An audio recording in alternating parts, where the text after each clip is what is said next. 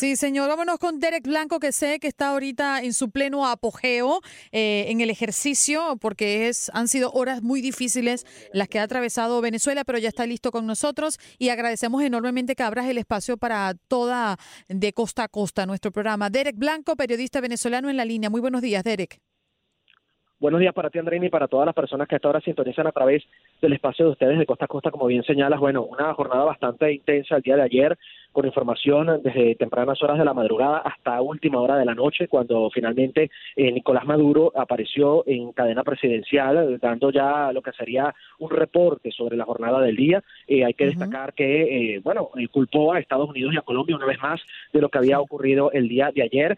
Desestimó las declaraciones que había dado el secretario de Estado Mike Pompeo sobre que estaría listo el avión para que él partiera en horas de la mañana de este martes y que Rusia, según había dicho el secretario de Estado, había impedido que que eh, Nicolás Maduro se fuera del país. Eh, desestimó totalmente esto, dijo que era falso. También eh, que supuestamente, según dijo, los militares que estuvieron en la Carlota fueron engañados, mostró algunos videos con relación a esto y estos muchachos aparecían algo nerviosos diciendo que habían sido en efecto engañados, algo que la opinión pública, incluso la oposición ha puesto en duda, visto que obviamente deben haber visto a Leopoldo López, a Juan Guaidó antes de llegar al aeropuerto y la oposición en ningún momento dijo que los ha llevado, como señala Nicolás Maduro, a un evento o a un una acción en la cárcel de Tocorón, como lo señaló ayer en cadena presidencial. Pero para ti, Derek, mm, para ti, ¿cuál es la lectura de estos videos que salieron? Porque eso nos dejó prácticamente en el aire. ¿Eran o no eran los que estaban acompañando a Juan Guaidó y a Leopoldo López?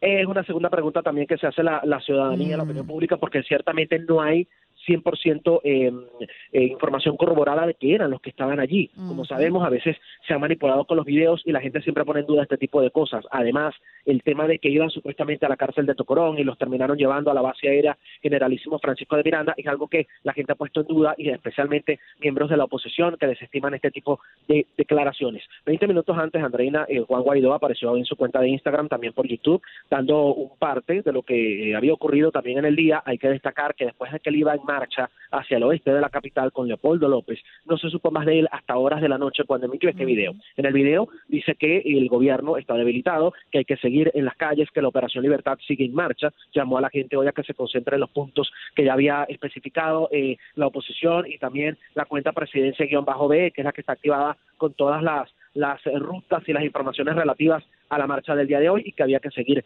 en la calle, palabras más, palabras menos. Hay que destacar también, Andreina, que justamente ayer, eh, esto es un punto que me llamaba la atención porque eh, la gente se logró informar 100% o por lo menos, más que todo a través de las redes sociales, los canales digitales, visto que los medios tradicionales están amenazados. Y ayer incluso el SNTP daba cuenta de que dos canales habían sido sacados del aire de las cableras, CNN Internacional y también BBC. Al mismo tiempo, Radio Caracas Radio fue sacada del aire, una emisora con 89 años eh, de labor ininterrumpida y llegó la gente de Conatel y la sacó del aire por dar información y sacar un video de Juan Guaidó. Ayer también las redes sociales fueron bloqueadas o al, menos intentaban hacerlo eh, cuando estaba Juan Guaidó emitiendo declaraciones con los actos que había, eh, se bloqueó YouTube, se bloqueó Google, sistemas operativos Android, también al final de la tarde pasó con Telegram y con WhatsApp y eh, NetBlocks, que está haciendo un seguimiento férreo de esto, así como otras páginas y ONGs venezolanas, indicaba después que justo cuando Nicolás Maduro estaba hablando, todas estas plataformas habían sido desbloqueadas precisamente para que la gente viera el mensaje de este hombre que obviamente está gobernando de alguna manera Venezuela, pero a la par hay un presidente encargado que es Juan Guaidó, que también intenta hacer lo propio. Entonces es una situación bastante compleja, con apoyo de los países que lo vienen haciendo desde un principio a Juan Guaidó, haciendo vigilancia, seguimiento, pero también una situación de incertidumbre, Andreina. Hoy las calles amanecieron muy solas hasta esta hora. Esperamos que la gente se vaya concentrando en los puntos, pero también hay una marcha oficial que va hasta el Palacio de Miraflores. Entonces hay, hay mucha expectativa de lo que pueda pasar el día de hoy. Eh, Derek, ¿se ven muchos este, miembros de, la Guardia afuera en las calles? ¿Muchos agentes apostados? En el, en el trayecto que yo hice ahorita, desde el lugar en donde vivo hasta el lugar de trabajo, solamente vi un contingente de la Policía Nacional Bolivariana a la altura de la Avenida Libertador, hacia el final de la Avenida Libertador, sentido oeste. Allí estaba un contingente de la PNB, sin embargo no vi en alguna otra esquina o, calle de la ciudad capital en el trayecto que hice hasta el lugar de trabajo yo tengo una inquietud, y, tú que estás allí y, estás muy actualizado, ¿qué malogró este intento de la salida de, Maduro? ¿Qué, fue lo que, qué debió ocurrir que no ocurrió? ¿Qué esperaba Guaidó que eh, ocurriera y no pasó? ¿Qué?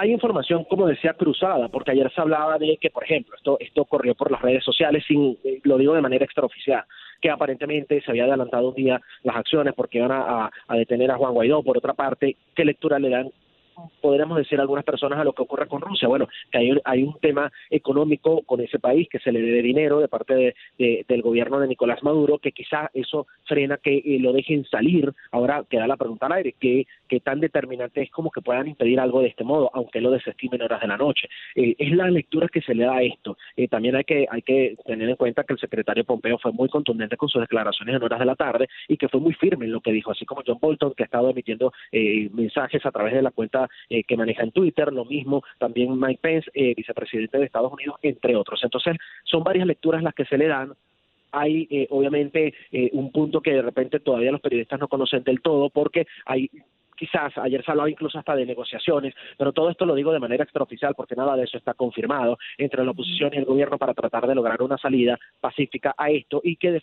finalmente Nicolás Maduro abandone el poder. Y que ciertamente ayer conocíamos eh, por Bolton que mm, había información confidencial que ya había transpolado en los medios de comunicación que ya tenía planificado salir del país Nicolás Maduro y que propiamente Rusia le había frenado la salida y le dijo que se quedara en Venezuela. Eso es una información que dieron desde los Estados Unidos. Pero también conocemos del paradero de Leopoldo López, que ha confirmado que él y su familia están en la Embajada de España después de haber estado en la Embajada de Chile. Pero ¿qué se sabe de Guaidó? ¿Dónde está? Porque se corrió el rumor también de que había sido asilado en la Embajada de España, pero después eso no se ha confirmado. Sí, bueno, eh, a ver, esto lo digo de manera eh, extraoficial, durmió en Caracas, él no ha salido, no está en ninguna eh, embajada o casa diplomática, según la información que he recibido yo directamente.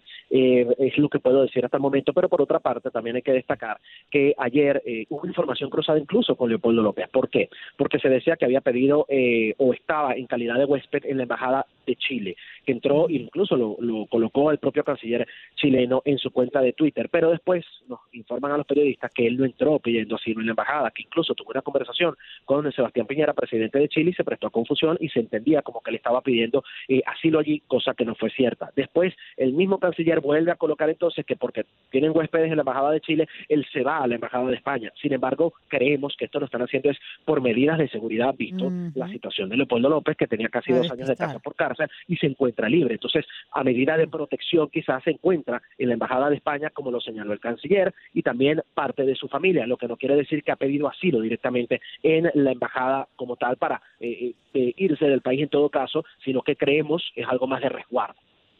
Bueno, ¿cuáles serían los próximos planes de acción? ¿Cuál sería el próximo paso ahora para Guaidó y el equipo que está a su lado? Bueno, es algo que ellos, eh, solo ellos lo saben, ¿no? Ellos irán indicando las directrices a seguir, siempre, como, como digo yo, estamos muy personal, uno a veces no, no sabe todo lo que se dice, ¿no? Eh, a veces yo me imagino que, que habrán estrategias tanto de un lado como del otro que no las dicen a la opinión pública, que las mantienen en reserva para tratar de lograr el éxito en todo caso. Eh, lo que él ha dicho está lo más reciente en su cuenta de Instagram y en ese sentido, bueno, eh, habrá que esperar hoy cómo va a marchar este evento, esta concentración que ha convocado a propósito del Día del Trabajador y como parte de la Operación Libertad. ¿Qué conoces, Derek, de la información de último momento que está circulando sobre que Nicolás Maduro destituyó a Manuel Ricardo Christopher Figueroa, o Figuera, mejor dicho, el director de Servicios Bolivarianos de Inteligencia? Se habla de que posiblemente lo han detenido eh, también. No, bueno, la información de que está detenido no la tengo confirmada, pero ayer nombró eh, eh, nuevo al, director del SEBIN, que viene siendo el que estuvo antes cuando justamente ocurrió lo de Fernando Albán, y ayer lo anunció en cadena eh, nacional de radio y televisión en horas de la noche. que hayan detenido al anterior director, que estuvo hasta hace horas, no lo tengo confirmado todavía. sí está destituido, obviamente, porque ya nombró uno nuevo, pero no, no esa información en particular, André. Ya. aquí hay una, una pregunta para Derek. Eh, ¿Qué se ha pronunciado el gobierno de Cuba o qué otros gobiernos se han pronunciado al respecto de lo que aconteció ayer en Venezuela?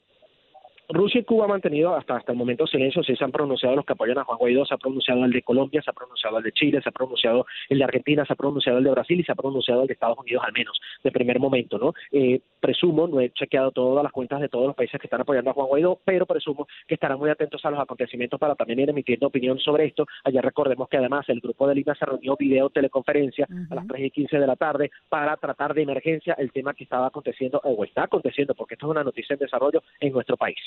¿Cómo y, eh, de hecho hay una reunión el viernes. Ajá, doctor, diga. Sí, ¿tú notas la gente ahora en Venezuela con, con ansiedad, más calmado, esperanzado? ¿Cómo lo ves psicológicamente? No, eh, eh, eh ansiedad sí, tranquilidad no. hay una situación de incertidumbre que tiene a todo el mundo, uno lo ve en las caras, por más que la gente está saliendo, está marchando, está apoyando, pero hay una situación obviamente de incertidumbre y de, y de quizá muchas preguntas respecto a lo que va ocurriendo y no termina de, de pasar, ¿no? Quizá entonces hoy vamos a ver cómo va la jornada. Derek, cuídate mucho. Gracias por abrir este espacio para nosotros. Gracias a ustedes. Un abrazo grande a ¿Tus redes personales las puedes compartir con nosotros? Sí, cómo no, arroba Derek D es mi cuenta de Twitter y Derek Blanco con CK es la de Instagram. En el story de Instagram tengo parte de la jornada del día de ayer informativamente hablando para que la gente la pueda también chequear allí. Seguro. Gracias a Derek Blanco, él es periodista venezolano, nos habla desde Venezuela, haciendo un recuento por lo que hoy es eh, noticia y lo que está ocurriendo recientemente en el país. Ya volvemos.